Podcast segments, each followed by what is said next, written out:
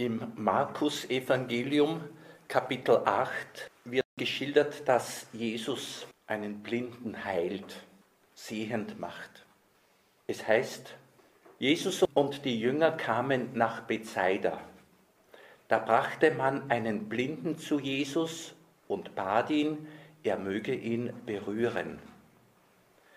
Er nahm den Blinden bei der Hand, führte ihn vor das Dorf hinaus bestrich seine Augen mit Speichel, legte ihm die Hände auf und fragte ihn, Siehst du etwas? Der Mann blickte auf und sagte, Ich sehe Menschen, denn ich sehe etwas, das wie Bäume aussieht und umhergeht. Da legte er ihm nochmals die Hände auf. Nun sah der Mann deutlich. Er war wiederhergestellt und konnte alles ganz genau sehen. Eine Heilung können wir sagen in zwei Etappen. Manche Menschen brauchen zum Genaueschauen mehrere Etappen. Die heilige Teresa sagt, seid innerlich sehr aufmerksam. Das genaue Hinschauen ist ein sehr guter Weg, um das Zusammenwirken von Gott und Mensch deutlich zu erfassen, deutlich zu erkennen. Und wir wissen natürlich, dass in der Heiligen Schrift, wenn jemand leiblich sehend wird, dass wir das alles auch im weiteren Sinn sehen dürfen, nämlich es geht darum, dass der Mensch auch geistlich sehend wird. Der Apostel Paulus hat einmal den Gebetswunsch im Brief an die Epheser, Gott erleuchte die Augen eures Herzens, damit ihr ihn erkennt. Also es geht ja darum, geistig gut sehend zu sein. Ich möchte Edith Stein zu Wort kommen lassen und das etwas ausführlicher, weil sie so gut ins Wort bringt, was menschliche Befindlichkeit, was menschliche Entwicklung ist, was menschliche Natur ist, was Charaktereigenschaften sind und so weiter. Ich möchte aus ihren Erinnerungen vortragen, ziemlich viel lesen, speziell im Blick auf die Kindheit. Es geht darum, dass wir die Gnade immer einladen, auf unsere Natur einzuwirken. Die Theologen sagen ja, dass die Gnade auf die Natur aufbaut. Das heißt, der Mensch bringt seine Natur und da bedauern manche Fachleute, dass da die Menschen oftmals sehr zaghaft sind. Eugen Bieser zum Beispiel sagte mal, sei es aus Angst, sei es aus Bequemlichkeit, sei es aus Unwissenheit. Es gibt so viele Menschen, die einen nur er formuliert ungewöhnlich, aber es ist schön formuliert. Es gibt so viele Menschen, die einen nur recht unvollständigen Gebrauch von sich selber machen. Das heißt, Menschen bringen sich selbst nicht ein ins Leben. Sie spielen vielleicht nicht einmal im eigenen Leben die Hauptrolle nehmen sich zu wenig ernst, zu wenig wichtig, ihre Natur. Und ich bin überzeugt, wir müssen unsere Menschennatur so ernst und so wichtig nehmen, wie es Jesus getan hat. Und er hat nicht zufällig geheilt. Eugen Bisser meint, so viele machen keinen vollständigen Gebrauch von sich selbst und diese werden dann nicht wirklich zum Leben kommen und werden auch nicht anderen die Hilfe sein können. Bei Edith Stein sehen wir, dass sie ihre Natur gut ins Spiel gebracht hat. Das verdankt sie natürlich auch ihrer Mutter. Edith Stein hat, können wir schon sagen, Glück mit ihrer Familiensituation und natürlich auch mit ihren Erbanlagen. Sie sagt, trotz einer innigen Verbundenheit war meine Mutter nicht meine Vertraute so wenig wie sonst jemand. Ich führte von frühester Kindheit an ein merkwürdiges Doppelleben und machte für den äußeren Betrachter unbegreifliche, sprunghafte Umwandlungen durch. In den ersten Lebensjahren war ich von einer quecksilbrigen Lebhaftigkeit immer in Bewegung, übersprudelnd von drolligen Einfällen, keck und naseweiß, dabei unbezähmbar, eigenwillig und zornig, wenn etwas gegen meinen Willen ging. Dann ein Beispiel. Meine älteste Schwester, die ich so sehr liebte, hatte ihre junge Erziehungsweisheit vergeblich bei mir angewandt. Ihr letztes Mittel war, mich in eine dunkle Kammer zu sperren. Wenn diese Gefahr drohte, legte ich mich steif auf den Boden und meine zarte Schwester konnte mich nur mit äußerster Anstrengung aufheben und forttragen. In dem finsteren Gefängnis ergab ich mich keineswegs in mein Schicksal sondern schrie aus Leibeskräften und trommelte mit beiden Fäusten gegen die Tür bis meine Mutter schließlich sagte, dies könne man den Mitbewohnern des Hauses nicht zumuten und mich befreite. Das war es, was meine Angehörigen für gewöhnlich äußerlich an mir beobachten konnten. Aber in meinem Innern gab es noch eine verborgene Welt. Was ich am Tage sah und hörte, das wurde dort verarbeitet. Der Anblick eines Betrunkenen konnte mich Tage und Nächte lang verfolgen und quälen. Ich bin später oft dankbar gewesen, dass von meinen Brüdern in diesem Punkte nichts zu befürchten war und dass ich auch keinen anderen mir nahestehenden Menschen in diesem schauderhaften Zustand sehen musste. Es blieb mir immer unbegreiflich, wie man über so etwas lachen konnte. Und ich habe in meiner Studentenzeit angefangen, ohne einer Organisation beizutreten oder ein Gelübde abzulegen, jeden Tropfen Alkohol zu meiden, um nicht durch eigene Schuld etwas von meiner Geistesfreiheit und Menschenwürde zu verlieren.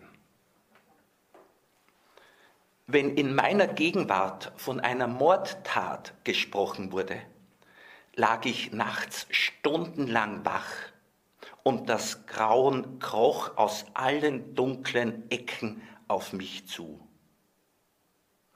Ja, ein etwas derber Ausdruck, den meine Mutter einmal in meiner Gegenwart erregt aussprach, schmerzte mich so, dass ich die kleine Szene, Klammer, eine Auseinandersetzung mit meinem ältesten Bruder, Klammer zu, nie vergessen konnte. Von all diesen Dingen, an denen ich heimlich litt, sagte ich niemandem je ein Wort. Es kam mir gar nicht in den Sinn, dass man über so etwas sprechen könnte. Ich meine, das Beachten der Innenwelt ist von größter Bedeutung, das auch für Erwachsene.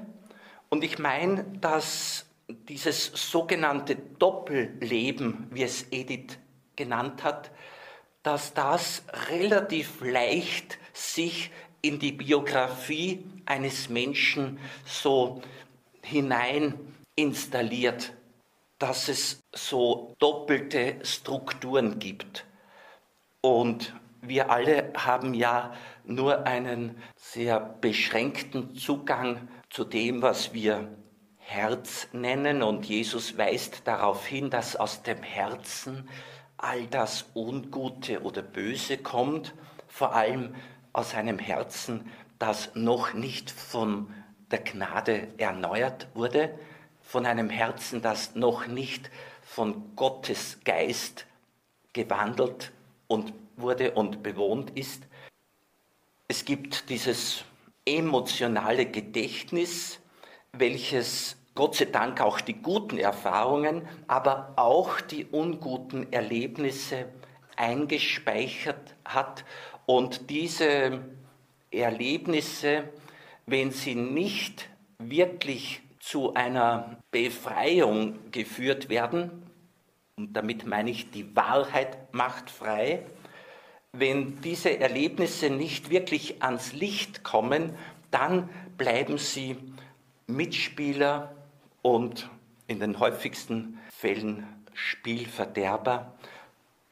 Und der Mensch merkt, er hat es nicht im Griff. Was kann der Mensch tun? Er kann sein Herz, das er grundsätzlich nicht gestalten kann, weil es ihm zu tief ist, er kann es dem Herrn übergeben und trotzdem muss, wie die Fachleute sagen, es bewusst werden. Also sogenannte unbewusste Heilung gibt es eher selten. Es müssen die, sagen wir mal, Schmerzen, die Leiden, die Traumata irgendwie ins Bewusstsein kommen. Menschen, die ich begleite, sage ich, so, so schwer es ist und so, so mühsam es ist, auch wenn das 30 oder 40 Jahre zurückliegt, diese Situation soll noch einmal auftauchen können, soll da sein können und so gegenwärtig sein können wie das Frühstück von heute früh. Also diese Art von Wahrheit befreit auch. Ansonsten, wenn es nicht kommt, dann bleibt es verdrängt und da wissen wir auch, die verdrängten Sachen sind sehr verlässlich, die kommen sicher wieder und so weiter. Diese verdrängten Sachen nehmen uns nämlich die Wurzeln, nehmen uns die Geschichte. Und da sagen Fachleute, dass es viel besser ist, eine schlechte Geschichte zu haben, als keine Geschichte zu haben. Und ich meine, als Heil darf sich jemand bezeichnen, der sich gut erinnern kann an das, was da passiert ist, aber nicht beeinflusst ist in der gegenwärtigen Zeit, Wahl, Entscheidung im gegenwärtigen Verhalten. Wenn ich nicht mehr eben, sage ich es dramatisch, Opfer meiner Kindheit bin. Und Erlösung, Heilung durch den Heiland, nicht die Mitwelt heilt, sondern der Heiland heilt. Erlösung und Heilung will da sehr, sehr konkret werden. Also das sind so spezielle Themen, die nicht Nebensache sind. Schauen wir wieder auf diesen doch ziemlich genialen Menschen, Edith Stein. Genial, weil sie es nicht nur gut benennen kann, sondern auch gut gelebt hat, interessant gelebt hat. Hören wir weiter, nämlich die erste große Umwandlung vollzog sich in mir, als ich etwa sieben Jahre alt war. Ich wüsste keine äußere Ursache dafür zu nennen. Ich kann es mir nicht anders erklären, als dass damals die Vernunft in mir zur Herrschaft kam. Weiter, ich erinnere mich gut, dass ich von da ab die Überzeugung hatte, meine Mutter und meine Schwester Frieda wüssten besser als ich, was für mich gut wäre, und dass ich ihnen in diesem Vertrauen bereitwillig gehorchte. Der alte Eigenwille schien verschwunden.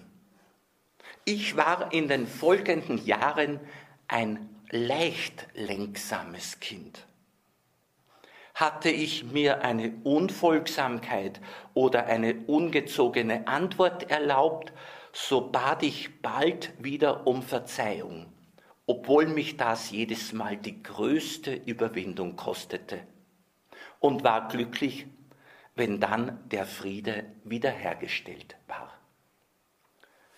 Zornesausbrüche kamen kaum noch vor. Ich erreichte schon früh eine so große Selbstbeherrschung, dass ich fast ohne Kampf eine gleichmäßige Ruhe bewahren konnte. Wie das geschah, weiß ich nicht. Ich glaube aber, dass der Abscheu und die Scham, die ich bei Zornesausbrüchen anderer empfand, das lebhafte Gefühl für die Würdelosigkeit eines solchen sich gehen Lassens mich geheilt hat.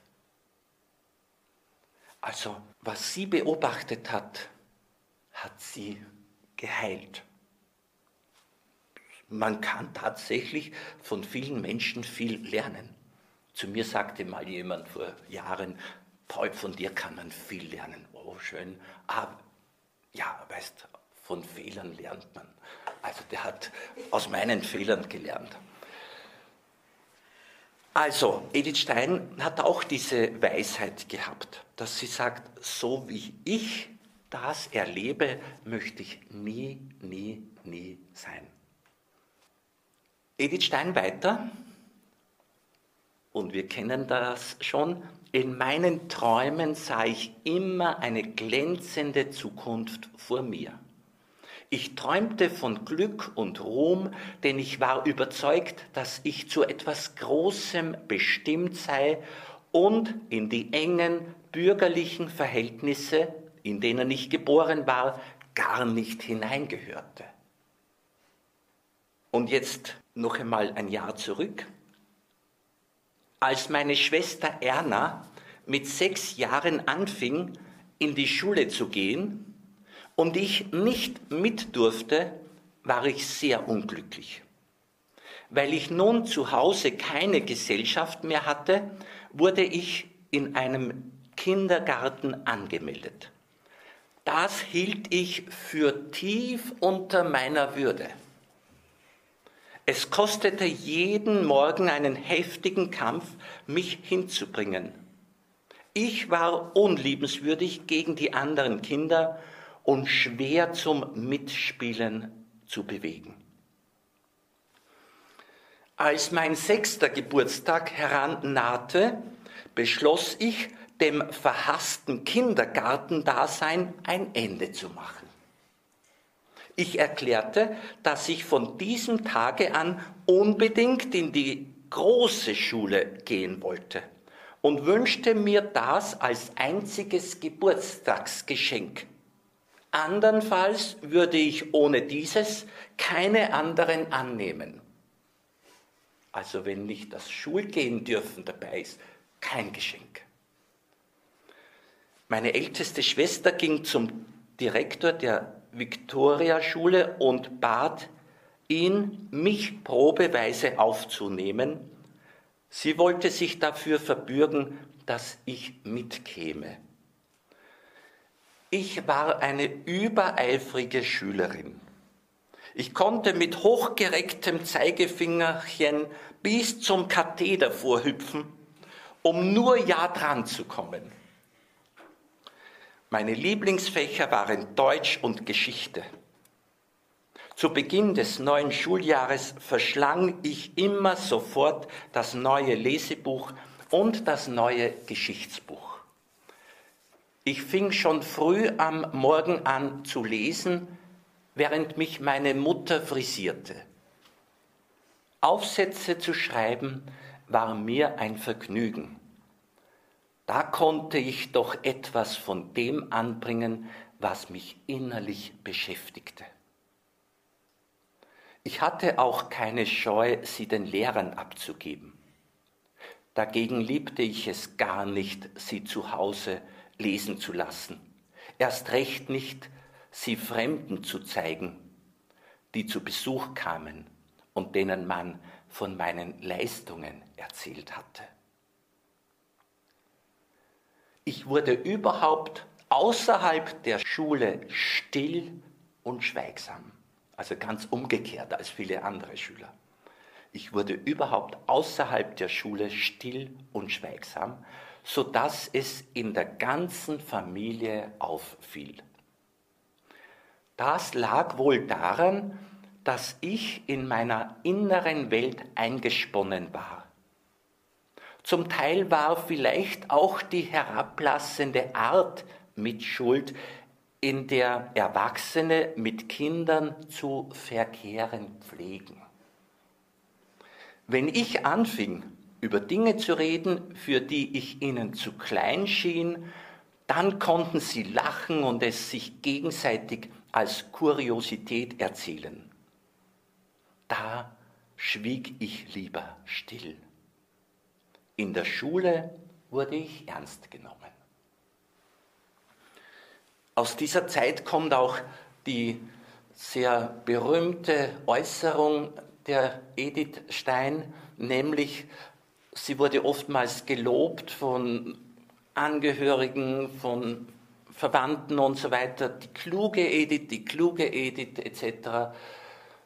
Und das war ihr äußerst unangenehm. Und dann sagt sie, wusste ich doch von Kinderjahren an, dass es wichtiger sei, gut zu sein als klug. Also das hat sie auch mitbekommen von der Familie. Und so ein Beispiel auch der Aufrichtigkeit, der Ehrlichkeit war auch, dass es in der Familie nicht erlaubt war, zum Beispiel wenn ein Brief gekommen ist, auf dem versehentlich die Marke nicht gestempelt war, es war nicht erlaubt, die Marke abzulösen und wiederzuverwenden. Nein, sie hat ihren Dienst sozusagen getan und muss als entwertet gelten. Und das wäre unredlich, eine solche Marke ein zweites Mal zu verwenden. Also dieses saubere, klare Denken, das die kleine Edith in der Familie gelernt hat, ist ihr zum ganz großen Segen und Nutzen geworden. Vor allem auch für die seelischen Themen, weil die Seele will eine sehr präzise Betreuung, eine sehr genaue Arbeit. Ich komme mit den autobiografischen Hinweisen zu einem Ende. 1906 zu Ostern, Edith ist eben 14, 15-jährig, überrascht sie die Familie mit, den, mit der Entscheidung, sie will die Schule verlassen und geht zu ihrer Schwester nach Hamburg.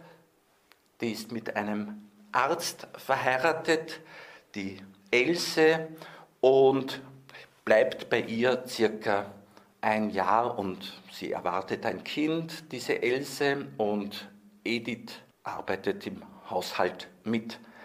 Die Mutter wird praktisch informiert, nicht gefragt.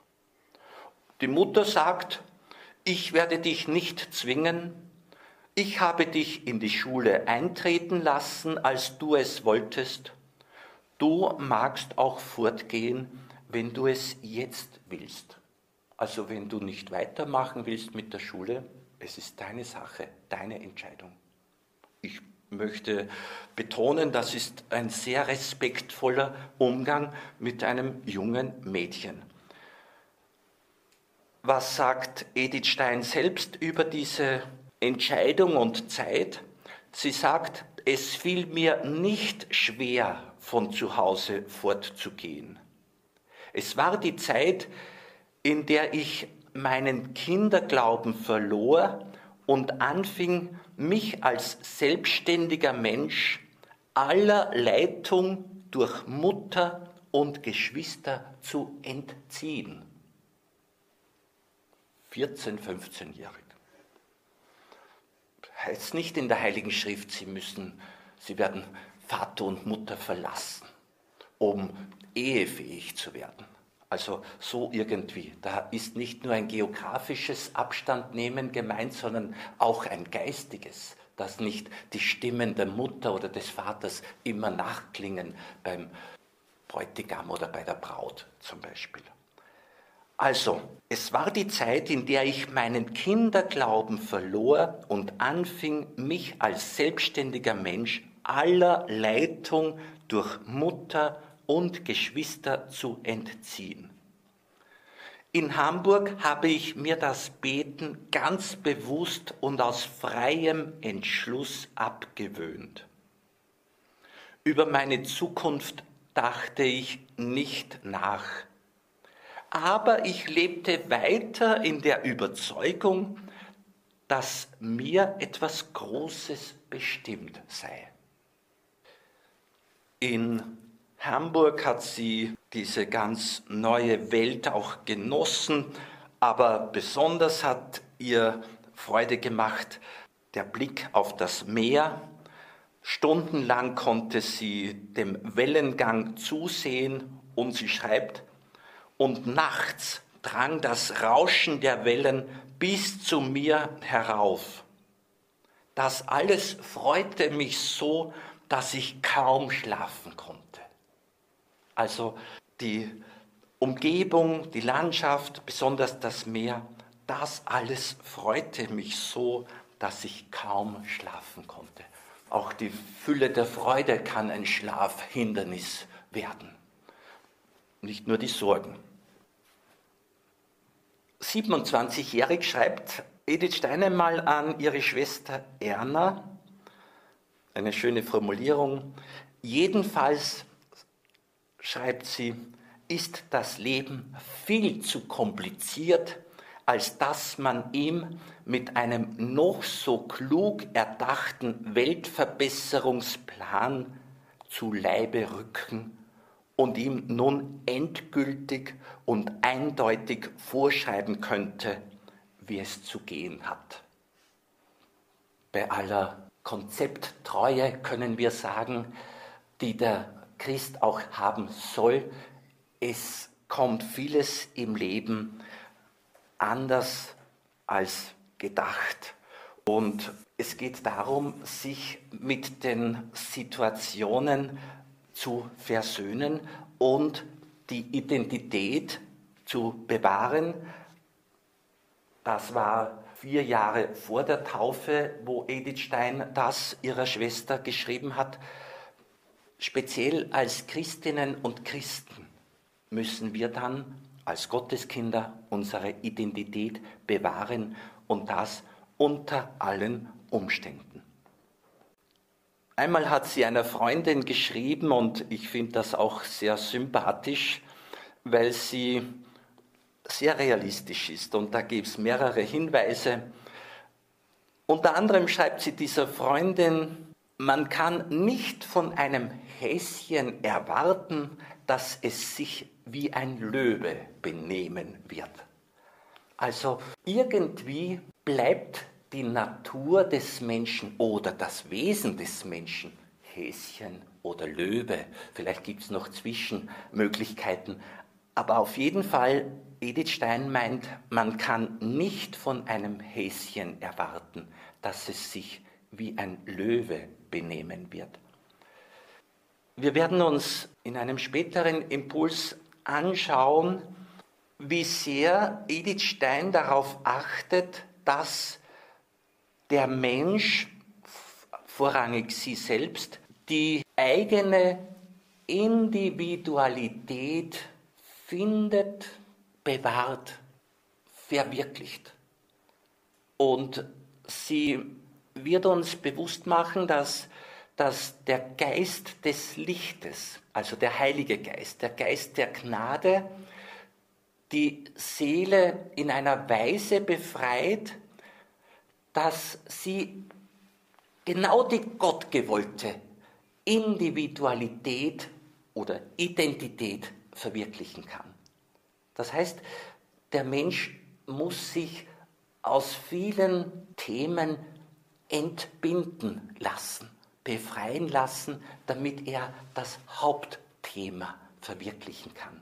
Und so könnte eine vielleicht gut gemeinte Erziehung durch die Eltern dazu beitragen, dass Menschen in ihrem Selbstbild sehr, sehr, sehr, sehr häschenhaft auftreten, obwohl sie vom Wesen her Löwen wären. Aber wenn es ihnen passiert ist, dass zum Beispiel in frühester Kindheit ein paar Mal richtig drüber gefahren wurde, dann wollen solche sich aus Gesundheitsgründen sozusagen es ersparen und werden sich eben nicht mehr melden und ruhig sein. Und man sagt, na, das ist so ein ruhiger Typ. Der wurde so gemacht vielleicht. Könnte sein, dass der Mensch, wenn er in die Freiheit geführt wird, die Gott ihm zugedacht hat, dass er dann tatsächlich, bleiben wir beim Bild der Edith Stein, dass er dann tatsächlich Züge eines Löwen in sich hat. Das heißt ja nicht, dass er destruktiv ist, aber stark. Dankeschön.